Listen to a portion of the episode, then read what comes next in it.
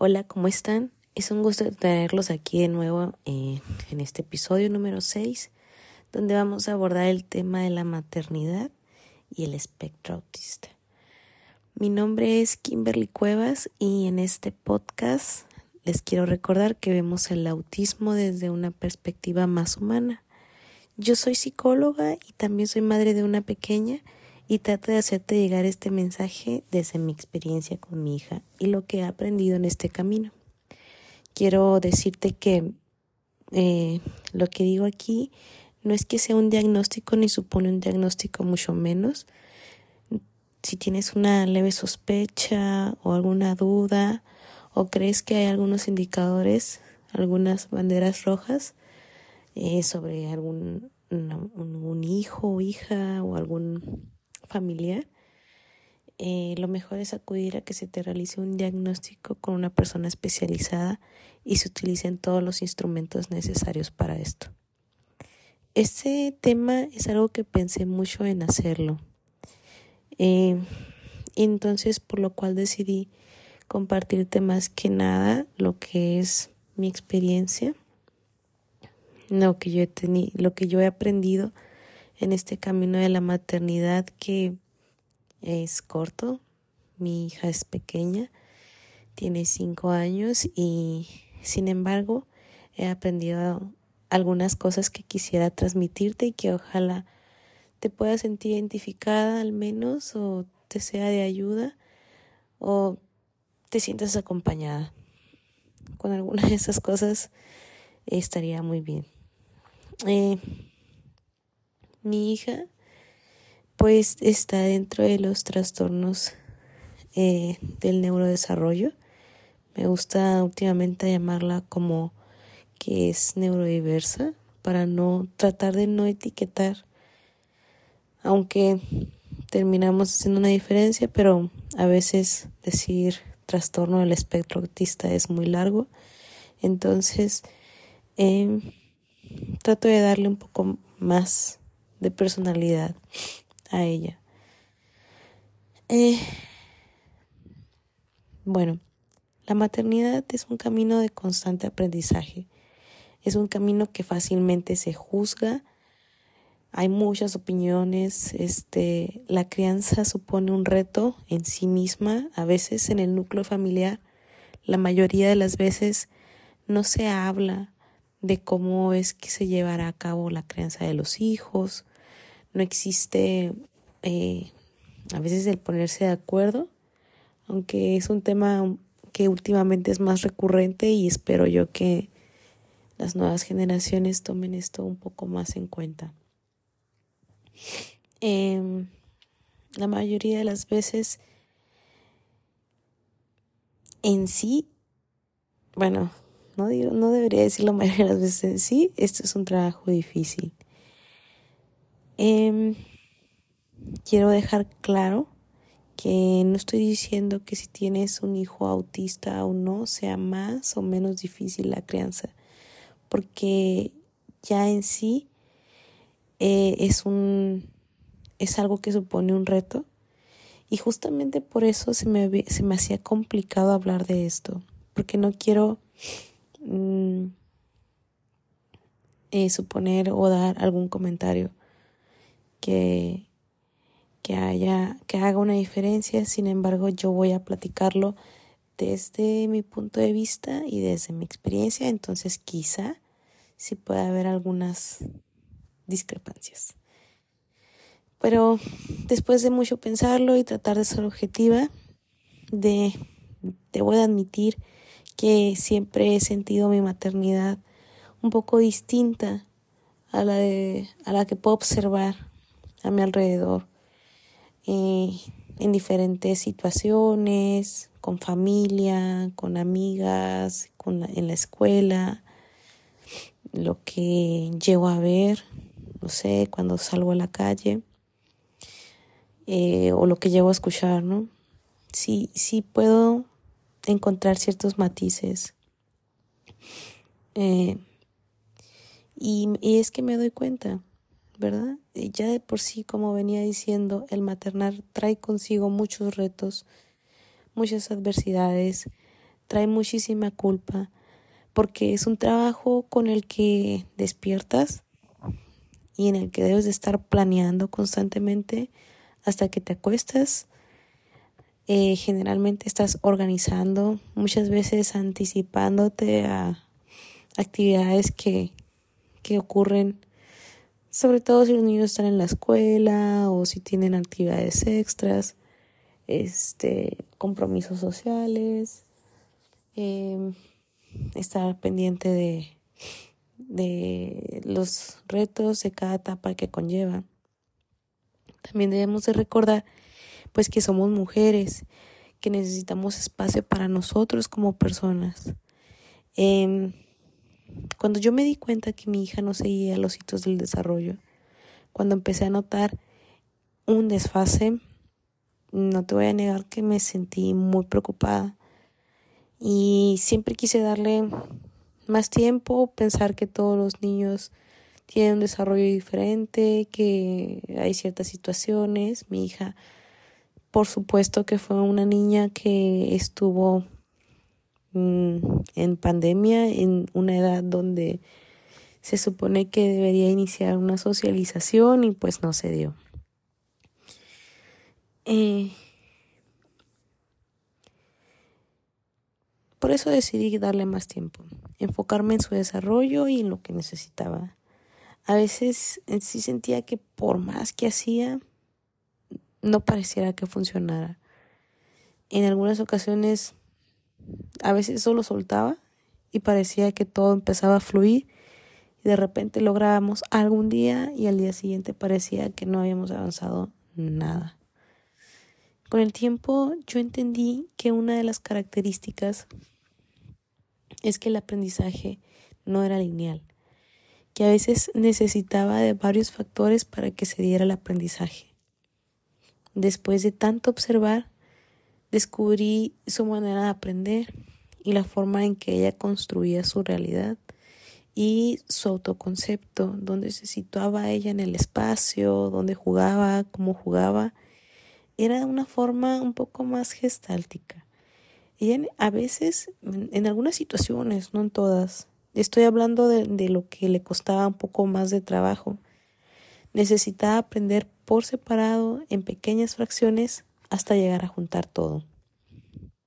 Y si yo se lo mostraba visualmente con imágenes o buscaba algún videíto o algo, se le facilitaba aún más. Ese tipo de observaciones, pues la verdad es que no fueron de la noche a la mañana. Eh, las hice durante bastante tiempo. A veces era muy difícil entender, entenderla a ella y en muchas de esas ocasiones ella se frustraba demasiado, comenzaban las conductas disruptivas y, y no les voy a negar que sí había momentos en los que yo me desesperaba. Y cuando eso sucedía yo notaba que, que esto todavía se hacía un poco más grande. Entonces yo tenía que tratar de encontrar mi centro, regresar a mí, darme un espacio, darme un tiempo para yo poder estar calmada. Y encontrar esa regulación en mí hacía que ella también encontrara esa regulación. Yo también entendí que ella necesitaba un espacio y que no debía saturarla. En aquel, en aquel momento la palabra saturar no, pues todavía no figuraba en mi vocabulario. Yo solamente entendía que, que, que no debía darle tanta información. Había veces que una cosa tan sencilla podía eh, destapar una crisis tan grande como por ejemplo el que estuviera yo tratando de entablar un juego con ella, aunque muchas veces ella solamente estaba haciendo una actividad repetitiva, yo trataba de incluirme en eso. Y si ella me pedía algo, yo no entendía qué era, entonces empezaba a hacerle preguntas como ¿quieres este juguete? Ah, ¿quieres agua? ¿Quieres empezar a saturarla, a saturarla? Porque yo estaba en mi en mi idea tratando de, de ayudarla o tratando de entender qué, qué era lo que estábamos haciendo. Entonces ella se desesperaba, comenzaba a llorar, eh, era como, como si ya la situación eh, pasara a un segundo plano, no importaba si llegaba a dar con lo que ella necesitaba, ya no era importante, era más bien la frustración que ella tenía de no, de no poder haberse dado o, o, que esa comunicación no se hubiera dado. Eh, con el tiempo aprendí sobre las crisis y sobre la rigidez cognitiva, que es uno de, los, de los puntos que, que más le cuesta. Eh, entonces empecé a preocuparme por mí, a tenerme más compasión, a cuidarme, a tratar de estar más relajada, a saberme vulnerable y que no siempre las cosas iban a salir bien, a no estar lo que a, no estar viendo lo que hace falta para tener siempre algo en que estar trabajando, no saturarnos de terapias, sino de ir creciendo juntas.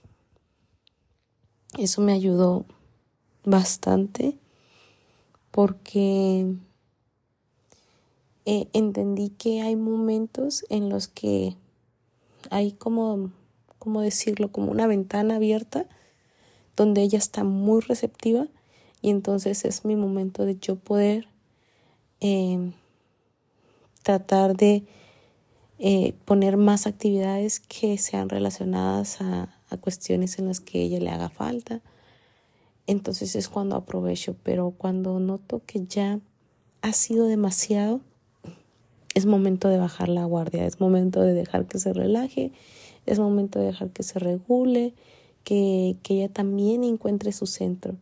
Y entonces ella empieza a tener, empieza a tener ciertas conductas que me hacen saber a mí que ya está regulada, que, que ya podemos eh, tomar otro tema, este, pasar a la siguiente actividad del día, seguir lo que sigue la rutina de, que tiene en su día y que no va a haber mucho problema porque le haya cambiado de actividad o porque tengamos que cambiar de actividad. Y bueno, de ella he aprendido muchas cosas. Este, este camino, más que yo creerme o pensar que soy una persona que le va a propiciar aprendizajes para ella, habilidades para su vida. He aprendido muchísimo de ella. Cuando yo empecé a darme cuenta de, de estas cualidades que ella tiene, me fue mucho más fácil acercarme, conocerla y entender cómo es que funciona su vida o cómo es que le funciona la vida a ella más bien. Mm. Pues una de las cosas que podría decir que, que he aprendido de ella o que ella me ha enseñado es este a no aflojar a ser persistentes, a no aflojar en mis decisiones, porque su rigidez así la hacen. La hace ser con un carácter fuerte y decisivo. Y creo que todas esas cosas que a veces pudieran parecer negativas o que son las que generalmente trabajamos día con día, tendríamos que darle la vuelta y convertirlas en virtudes. Y es lo que yo trato de ver en ella. Trato de de que ella aprenda a moldear esas virtudes que tiene sin que ella pierda su autenticidad de quién es como persona, porque aunque es pequeña, ella tiene una personalidad muy fuerte. Y entonces yo trato de que de que brille junto con con lo que es en sí. Esto pareciera pues palabras bien bonitas, pareciera que es un sueño, porque hay días que son muy difíciles, que de verdad me gana el pesimismo, que pensar en todo esto que, que les dije ahorita, en todo esto que les he platicado ahorita, me es muy difícil porque son días pesados. Por lo mismo, es importante que tengamos tiempo para nosotros. Porque si nosotros estamos bien, aunque suene muy trillado y muy cliché, pero es una realidad, si nosotros estamos bien, nuestros hijos van a estar bien. Si nosotros estamos, encontramos nuestro centro, nuestros hijos van a encontrar en su centro, van a estar regulados, que es lo que más nos importa.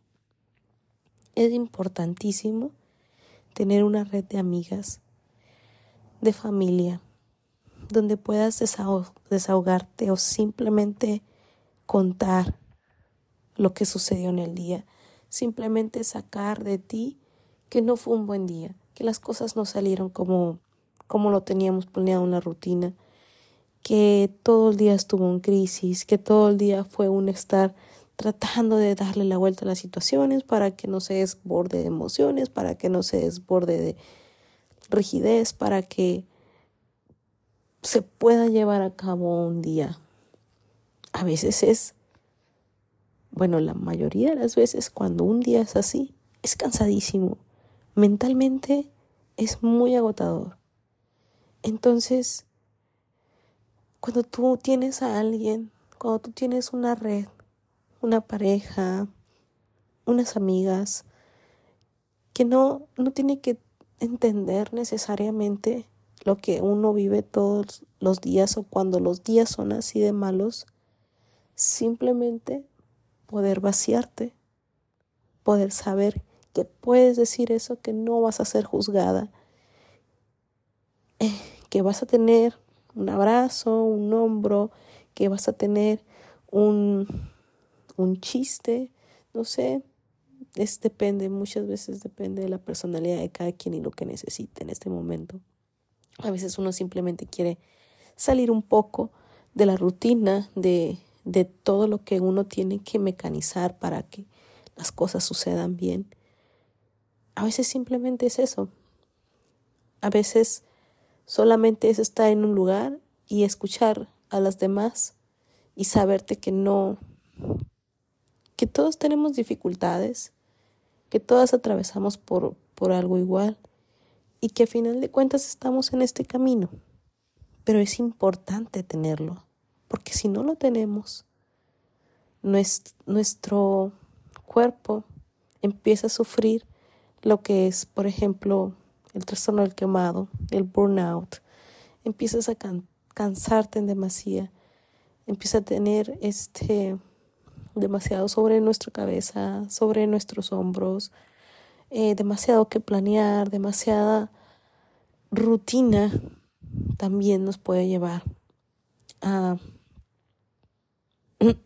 a ya no mantener esa armonía de la que hablábamos en un principio.